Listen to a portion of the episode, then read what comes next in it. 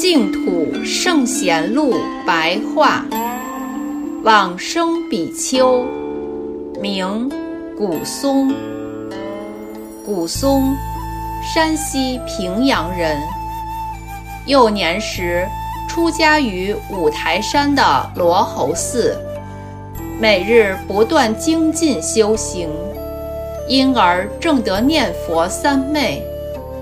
他所居住的山上多虎，古松为老虎说戒，并为其命名。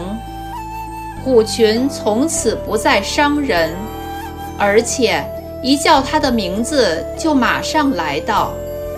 明神宗万历十三年（公元1585年），到达镇江，建立敬业禅林。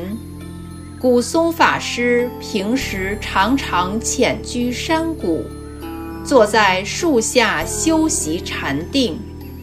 如是经过三十九年，有一日，合掌举手，向大众告别，然后往生。往生后，只有入龛臼，并没有建塔。明思宗崇祯四年（公元1631年4月8日），龛中忽然现出五色的光彩。